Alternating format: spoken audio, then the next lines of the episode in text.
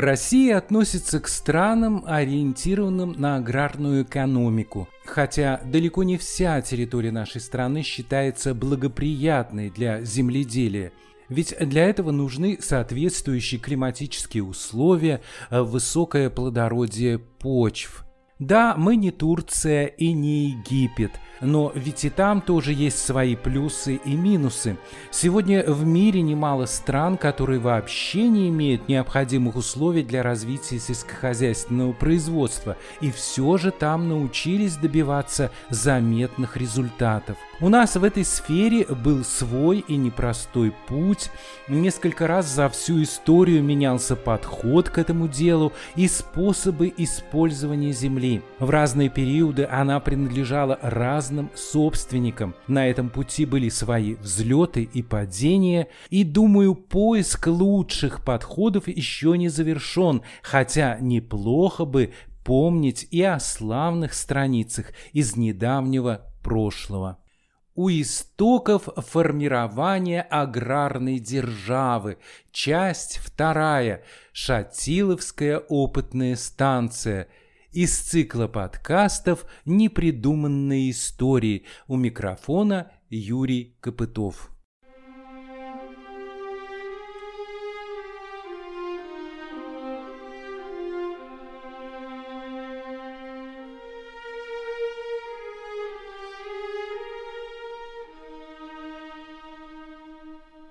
Еще в 1862 году на заседании Императорского Московского общества сельского хозяйства владелец поместья в Маховом Иосиф Шатилов выступил с предложением организовать в России сеть научных опытных сельскохозяйственных станций. Прошло немного времени, и жестокая засуха 1891 года очередной раз заставила власти задуматься о необходимости создания таких учреждений – а они были нужны для проведения опытов над посевами и для увеличения их урожайности в определенных климатических условиях. К тому же природные катаклизмы каждый раз все острее ставили вопрос о развитии в стране настоящей сельскохозяйственной науки – и вот, наконец, Иван Шатилов, младший сын Иосифа Шатилова, одним из первых в России создал материальную основу для решения этой задачи. После смерти отца он в 1896 году передал участок земли в 65 десятин для проведения на нем сельскохозяйственных опытов. Этот участок был признан местными органами власти вполне подходящим и типичным для проведения научных экспериментов в северной части черноземной полосы России. Вскоре на нем была организована Шатиловская сельскохозяйственная опытная станция. В тот момент в России были открыты сразу четыре опытные станции. Запольская в Петербургской губернии, Костычевская в Самарской губернии, Энгельгартовская в Смоленской губернии и Шатиловская в Орловской губернии. Выбор места для опытной станции на землях имени Шатиловых был вполне понятен.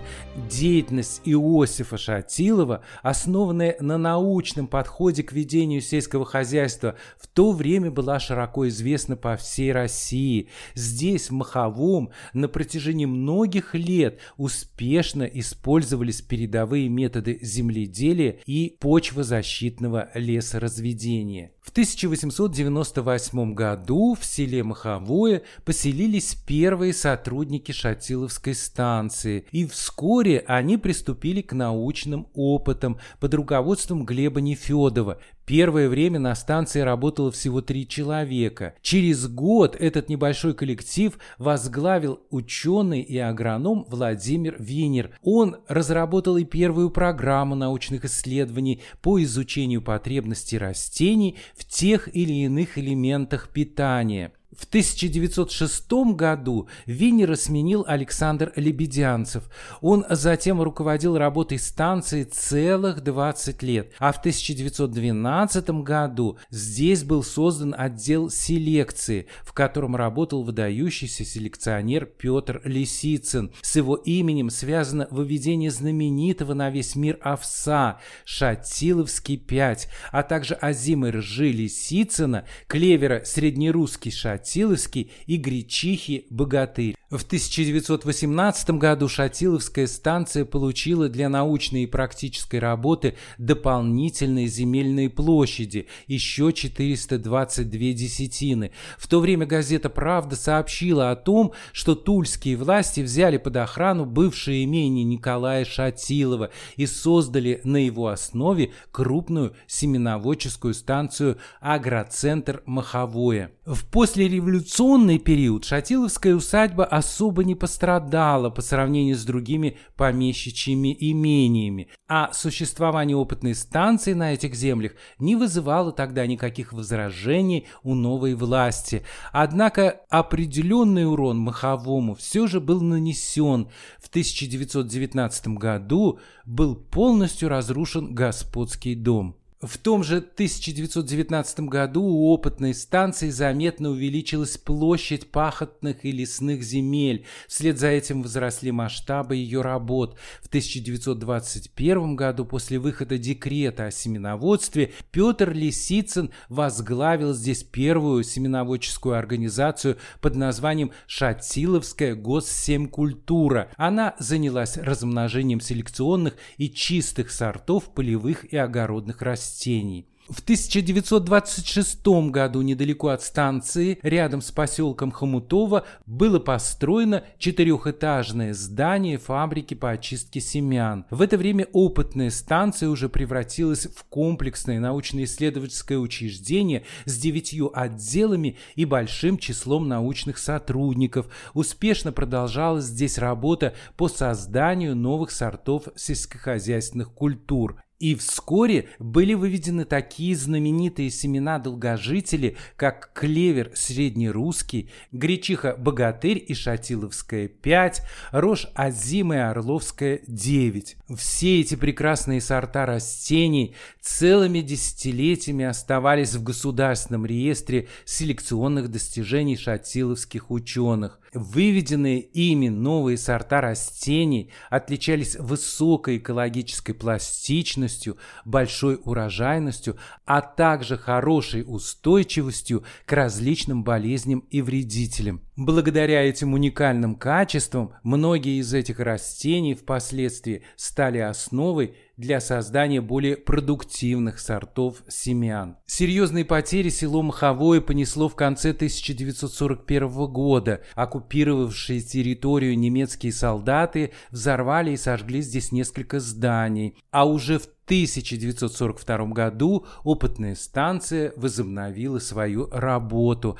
За многие годы научных экспериментов на Шатиловской станции было создано свыше 70 сортов различных сельскохозяйственных культур – озимой ржи, озимой пшеницы, овса, гороха, посевной вики, сои, гречихи, льна, лугового клевера и люцерны. Проводились здесь селекционные работы с такими культурами, как ячмень, сахарная свекла, картофель, подсолнечник, горчица, кориандр. В 1988 году Шатиловская сельскохозяйственная опытная станция прекратила свое существование как научное учреждение. Нельзя сказать, что это было время расцвета сельского хозяйства в нашей стране, а продовольственная программа еще не была даже выполнена. Прошло 8 лет, и в 1996 году было решено возобновить деятельность Шатиловской опытной станции, а совсем недавно эта знаменитая Шатиловская станция опять потеряла свой былой статус. Она теперь стала одним из подразделений Орловского научно-исследовательского института зернобобовых культур.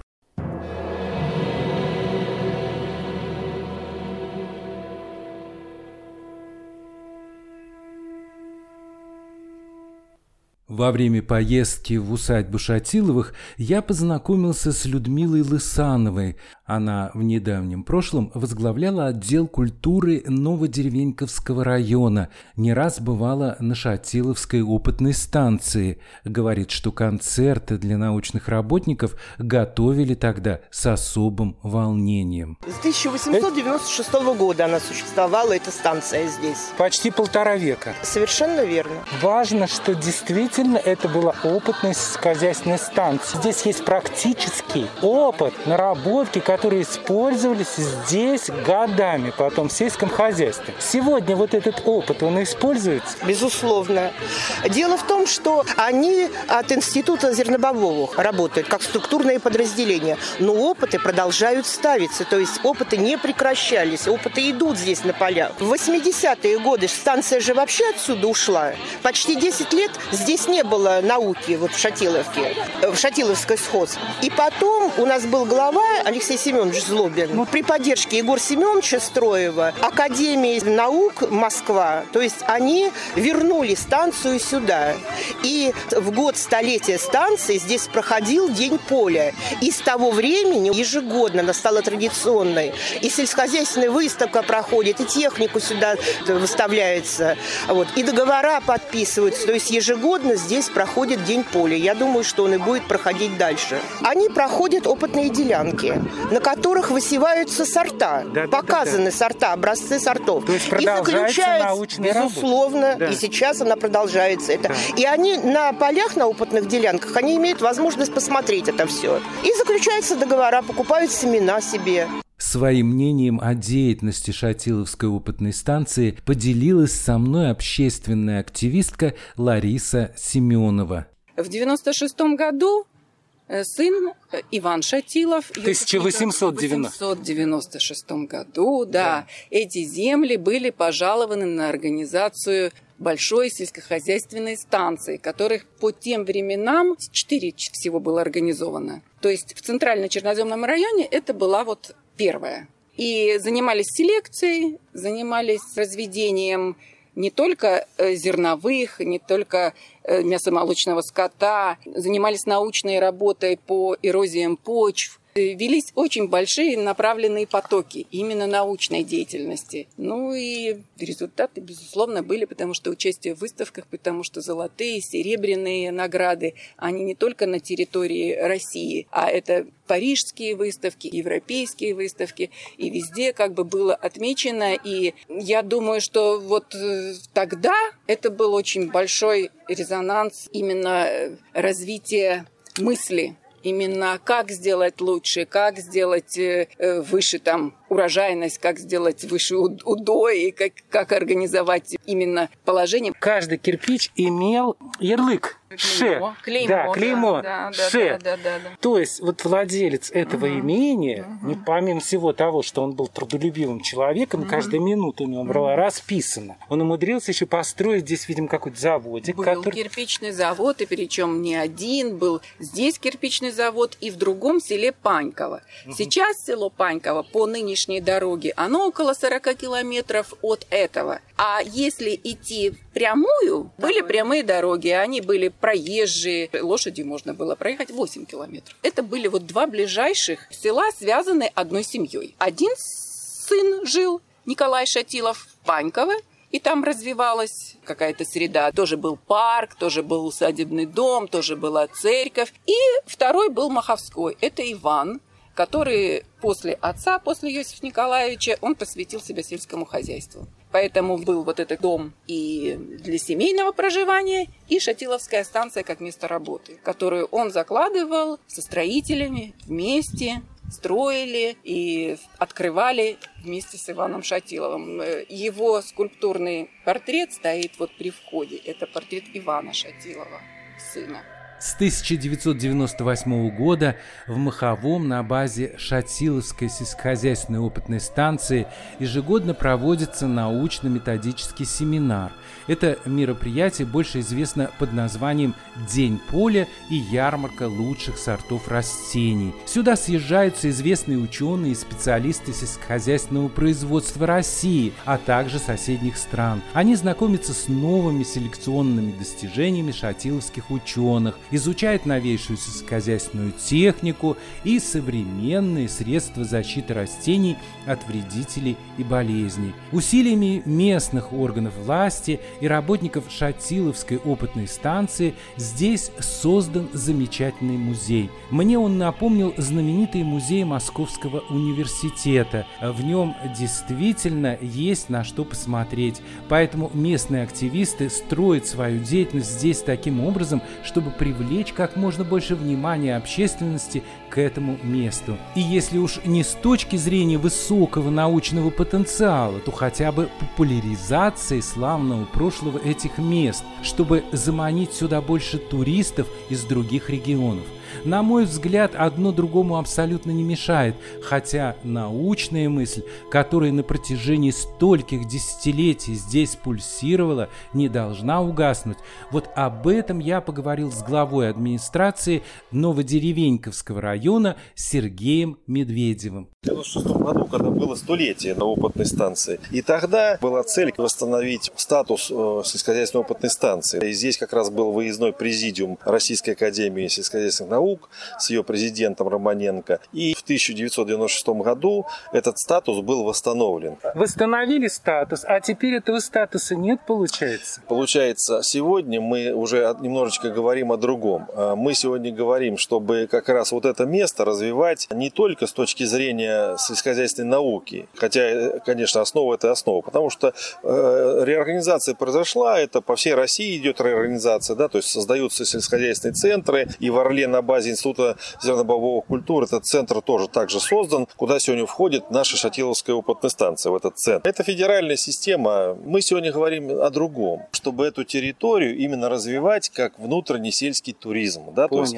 и сегодня мы говорим, что чтобы как раз это место как музей-усадьбу еще раз развивать уже в этом направлении. Вместе еще раз обсудить, поговорить, подискутировать, найти пути и точки, вот, э, от чего отправляться. И мы понимаем, понимаем, что сегодня это интересно нашим гражданам. Э, мы сегодня видим, что люди приезжают сюда, но немногие еще знают об этом музее-усадьбе. То есть, конечно, здесь нет инфраструктуры, здесь надо строить гостиницы, здесь надо строить кафе, здесь надо развивать дорожную сеть э, и так далее, и так далее, и так далее. Ради этого мы сегодня здесь собрались. И вот этот каталог, который вышел под эгидой фонда президентских грантов. Поэтому я думаю, что он как раз будет очень важен, чтобы люди начинали узнавать этот музей-усадьбу. И я думаю, что что по интересу к ней э, она будет не менее, чем и наша Спасская Лутовинова. Здесь очень интересный архитектурный комплекс сохранен. 19 века зданий очень много. Здесь очень интересна лесопарковая зона, э, значит, которая сегодня тоже сохранилась. Это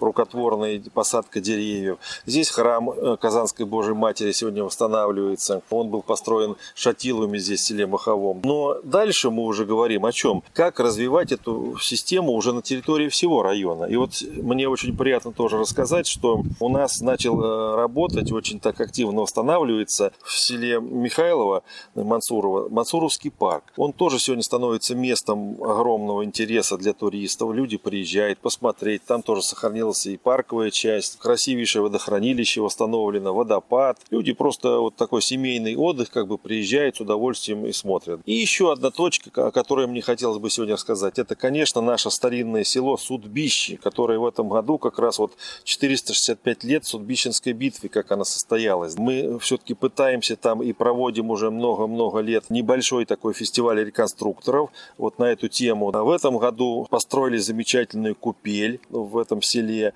Тоже это будет место такое для паломничества, скажем так. Теперь вернемся вот к этому Дню поля. Он будет проходить уже в 20 пятый раз на Орловщине. Это тоже очень значительный форум такой, который под своей гидой собирает практически всех селекционеров России да, здесь. И как раз здесь ведется опытной станции э, экологической сорт испытания всех сортов, которые выводятся на территорию России. Всей России? Да, конечно. Значит, конечно. это мека особая, да, куда люди идут поклониться. Смотрите, но это, мы сегодня это говорим о другом, что, mm-hmm. допустим, э, это то, что касается сельскохозяйственных вещей, да, то есть это все правильно и так нужно. Но мы говорим, что мы могли бы, и мы как раз вот обращаемся к руководству области, ко всем, да, чтобы как раз сделать это все немножечко пошире. Не одним днем проводить мероприятие, а может быть, там, допустим, трех-четырехдневная ярмарка такая огромная, более широкая, на которой могли бы привозить там свои какие-то достижения и сельскохозяйственные товаропроизводители, там, и любители, там, может быть, какой-то птицы, там, да, там, любители животноводства, результаты каких-то плодоводства, питомники, саженцы и так далее, и так далее, где могли бы работать различные там направления, там, гончары, допустим, кузнецы. И как раз вот тогда люди,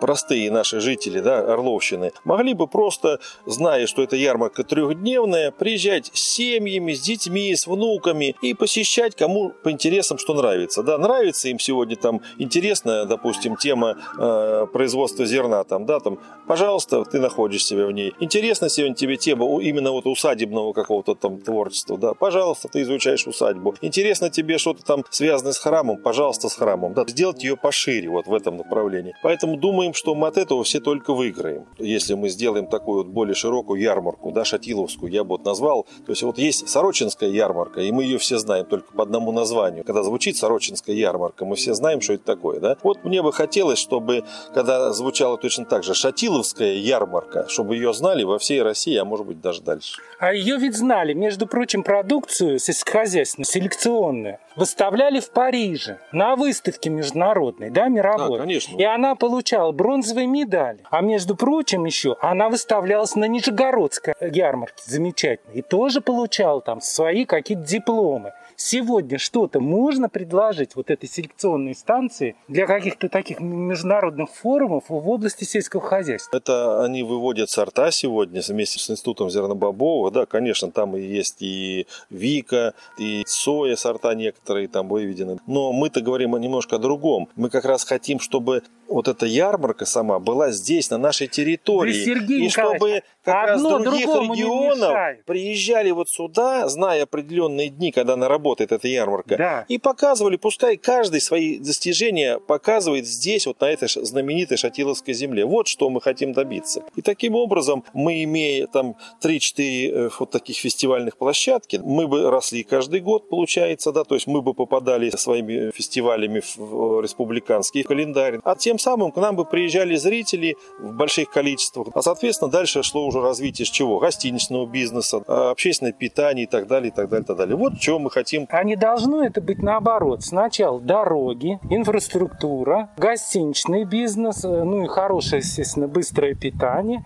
а потом уже, соответственно, и туристы поедут. Кроме вот этого здания, ну, естественно, то, что сделано руками Шатилова, это вот насаждение, его парк, есть еще что-то показать? Здесь? Да. Конечно. Ну, а здесь что?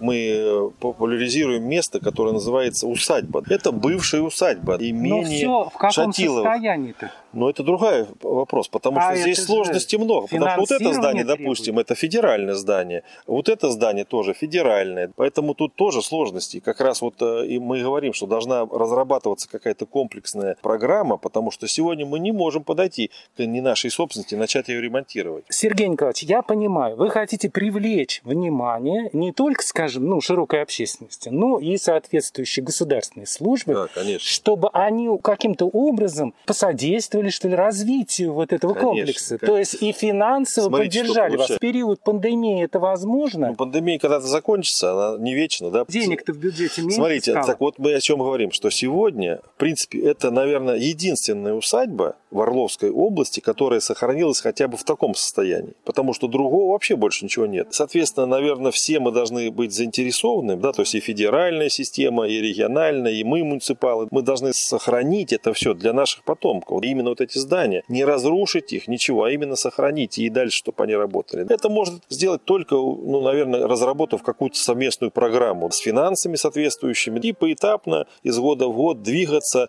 по ее восстановлению и сохранению. Я отвечаю за свою муниципальную часть. И, соответственно, что от меня сегодня зависит здесь, это как раз сохранение этого самого музея. Да? Это наш муниципальный музей. Мы, Великолепный музей. Да, мы его топим, освещаем, мы платим, соответственно, за газ, за электроэнергию, мы содержим штат работников, платим им зарплаты, мы окашиваем здесь все это дело. Ну, по возможности финансовой что-то немножечко ремонтируем, допустим, да, прошлый год там где-то вот проводку сделали, там еще что-то такое. Но по, по силе наших возможностей, скажем так. Ну вот сейчас мы нашли спонсора, мы благодарны ему, что вот э, фонд Любовша, значит, вместе с Бутусом Сергеем Алексеевичем начал э, вот восстанавливать храм. Тоже там средства немалые нужны, понятно, но хотя бы уже движение началось, скажем так, в этом направлении. Я уже сказал, что в 1996 году в честь столетия Шатиловской сельскохозяйственной опытной станции в Маховом был открыт музей – а вообще-то сельскохозяйственный музей существовал здесь еще с 1904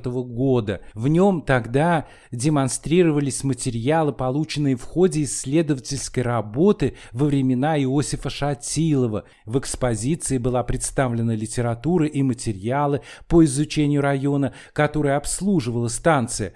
Можно было увидеть образцы почвы, семян, сведения об урожайности культур, статистические данные, различные сельскохозяйственные машины и орудия труда того времени. В музее рассказывалось о местных хозяйствах и о Шатиловском имении. Большой интерес представляли карты урожайности полей, которые составлялись с 1806 года. Были здесь и материалы о Всероссийской Нижегородской ярмарке, представленные Николаем Шатиловым а на соседних стендах музея, посвященных истории Шатиловской сельскохозяйственной опытной станции, можно узнать о работе ее отделов химического, селекционного, энтомологического, метеорологического и земледелия. Здесь же можно увидеть редкие архивные документы, научные приборы, печатные издания. Представлено много фотографий, на которых запечатлены сотрудники опытной станции во время полевых и вегетационных опытов, в процессе отбора почвенных и растительных проб, проведения анализов в химической лаборатории. Значительное место в экспозиции отведено научному наследию ведущих ученых страны. Благодаря потомкам Шатилова в 2000 году коллекция музея пополнилась предметами и вещами, которые принадлежали знаменитому роду Шатиловых.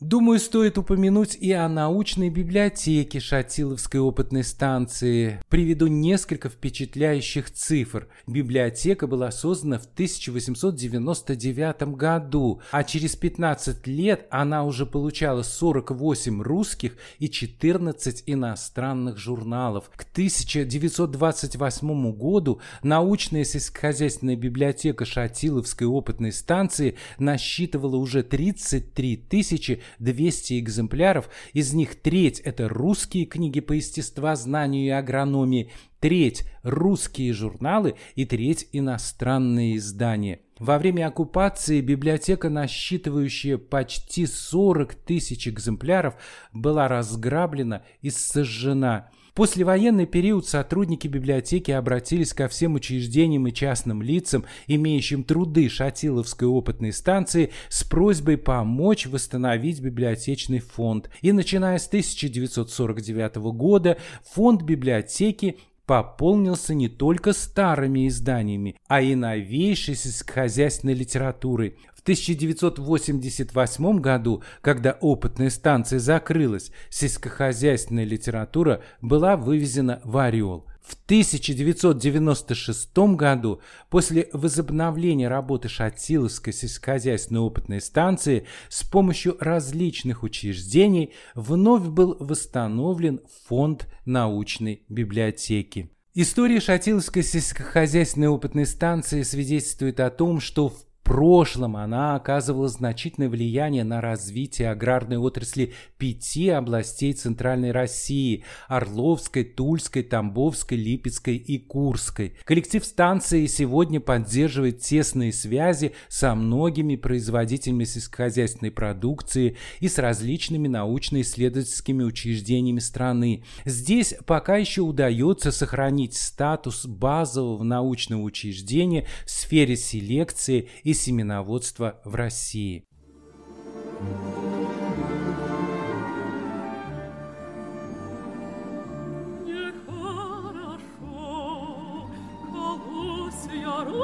сюда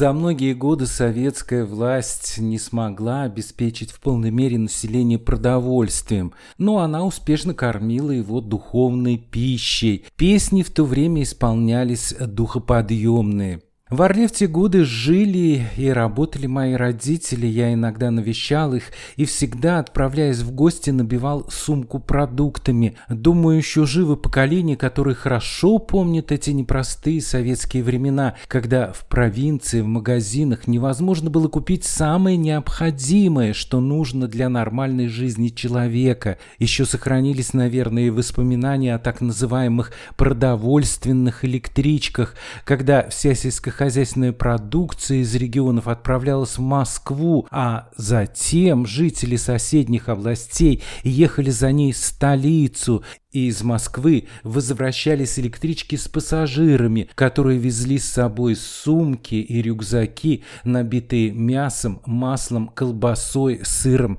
и даже конфетами. Ничего этого в Орле и в других местах купить было невозможно, только по большому блату или отстояв в длинных очередях. Теперь в орловских магазинах всего хватает. Правда, в основном этот товар привезен из других стран и регионов. Из местных продуктов только хлеб, молоко и масло. Получить место на полках крупных торговых сетей местные производители не могут. Региональные власти пытались создавать здесь свои агрофирмы, производящие местную продукцию. У них это не очень-то получилось. Все время какие-то скандалы возникали вокруг этого, а ассортимент изделий местных товаропроизводителей был весьма скуден и не особо привлекателен. Не было у них средств на развитие, рекламу и продвижение своей продукции. Что же предлагает сегодня аграрная Орловщина своему населению? Безусловно, определенные достижения есть по сравнению с прошлым, но спрос на некоторые виды сельскохозяйственной продукции пока еще не удовлетворен. Например, яйцами, птицей и овощами орловские производители полностью не обеспечивают жителей региона, приходится завозить все это из других мест. Зато теперь Орловщина поставляет свое зерно и мясо за границу. Таков здесь давно не помнят. На огромных земельных площадях региона разместились теперь крупные агрохолдинги местного и иного происхождения. Идет, скажем так, промышленное освоение земель. Повсеместно используется мощная техника, новейшие технологии. Для этого уже не надо много рабочих рук, потому малые деревни постепенно вымирают, в них доживают свои годы старики, а молодежь уезжает туда, где можно получить образование и найти работу. Я спросил у своих собеседниц в Маховом, как они относятся к современным методам освоения сельскохозяйственных земель. Вот что думает об этом Лариса Семенова и Людмила Лысанова. Сейчас на земли Новодеревеньковского района приходят агрокомплексы большие. Агрокомплексы, конечно же, предполагают это высокий урожай, низкая себестоимость. Самое большое выгодное соотношение. То есть получается сейчас просто даже не пользуемся людским ресурсом, который остался здесь на земле, да. и он не нужен, не этот нужен. ресурс. Нужна только земля. Но опять же, подход к земле Шатиловский отличался в то время, потому что это было уважение к земле, давали ей возможность отдохнуть, да, ее где-то удобряли – но мне кажется, что Шатиловы более бережно относились бы к своей земле. Ведь кто-то же должен этим заняться, или это никому не интересно? Вот у нас же есть наследием. Академия сельскохозяйственных наук. Есть же Нет, она Наследием, осталась. безусловно, должны заняться. Но у нас наследием и было призвано занятие. У нас же продолжалась работа с Шатиловской станцией. Там были библиотеки, там был научный городок, велись работы. Там еще до сих пор что-то теплится. Как бы быть э, таким вот островком селекционным, Остается. островком э, научных каких-то экспериментов, то конечно, было бы хорошо, если бы были заинтересованы как раз какие-то э, большие агрокомплексные фирмы, еще там, я не знаю, именно вот в селекционной работе, то вот, пожалуйста, есть специальные поля, есть разбивка по делянкам, есть опыт, есть люди, да. которые работают именно с селекционным материалом, а не просто засев, да, там какой-то. То есть есть возможность. И я думаю, было бы сейчас и, и важно тоже для нашего государства такая работа, потому что мы сейчас переходим на свои собственные технологии, на свое собственное производство, поэтому, конечно же, важно. Шатилова еще разница отношений не только к земле, но и к человеческим ресурсам. Насколько крестьяне любили своего помещика. Барина, да. Вы представляете, он завещал себя похоронить у церкви в Маховом. Его привезли к нам на железнодорожный вокзал, и крестьяне по разным источникам готовы были его нести с непокрытыми головами в декабре месяце. От Хомутова, От Хомутова сюда, до сюда. 20 километров. Вот, потому что он для них открывал школы. Здесь было три школы у нас было в Новосельском уезде. Они были одними из лучших в Центральном федеральном округе, в теперешнем. Он контролировал зарплату учителей, их размещение. То То есть лучшие были учителя, ну, соответственно, лучшие были и ученики, так скажем, образование давалось. Шатилов говорил, что только образованный крестьянин может хорошо трудиться на земле. С Толстым у него были разногласия. Шатилов обучал и девочек. Толстой считал, что девочек учить в школах не нужно. То есть вот это его подход к, вот, ко всему. То есть это люди, которые понимали, которые были образованы, которые понимали смыслы, которые работали на будущее. Это вот, э, ну, что называется, цвет общества. Вот именно вот в том понимании, как нужно его воспринимать.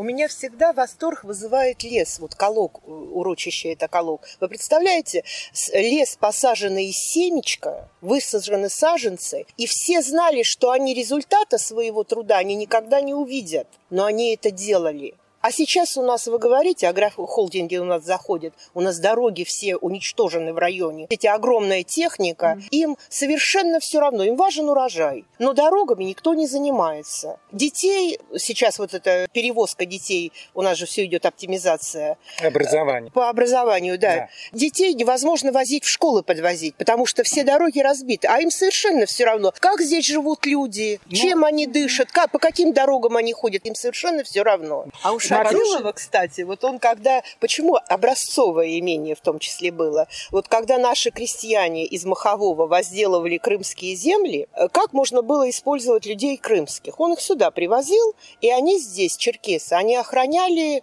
сады, охраняли колок, урочище. Если проходил дождь, то он восстанавливал кордоны. Шлагбаума перекрывалась, и можно было передвигаться по дорогам только пешим ходом, пока не подсохнут, чтобы дороги не разбивались. Образцовое во всем. Интересно, как бы оценил сегодняшние достижения орловских аграриев бывший владелец образцового имения в Маховом Иосиф Шатилов? Об этом нам можно только догадываться.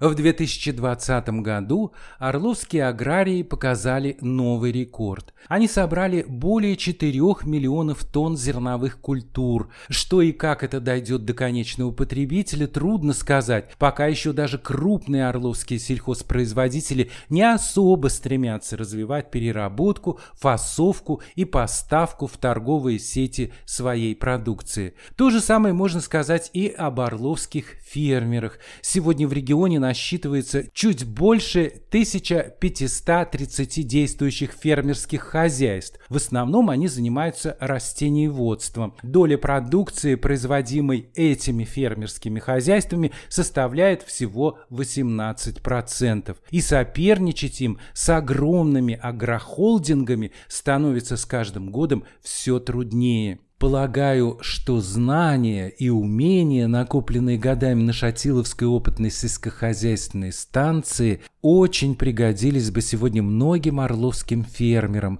особенно тем, кто только начинает работу на своей земле, делает первые шаги.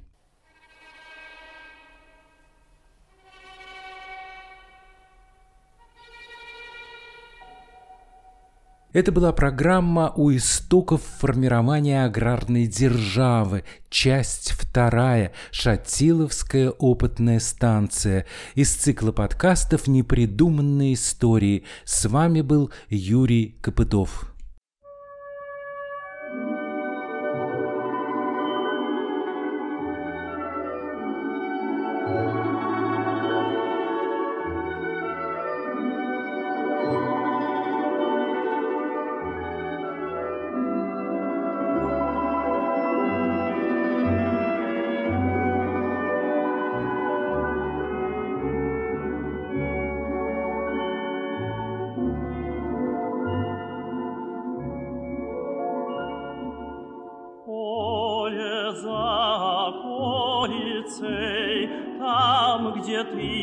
Идешь, и шумит и клонится у дороги рожь,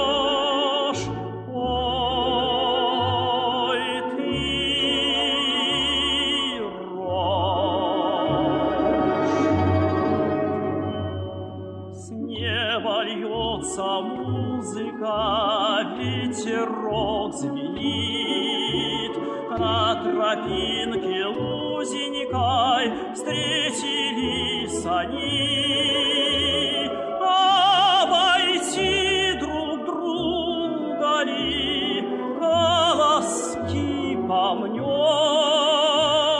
а глаза, как уголья, что там не поймешь.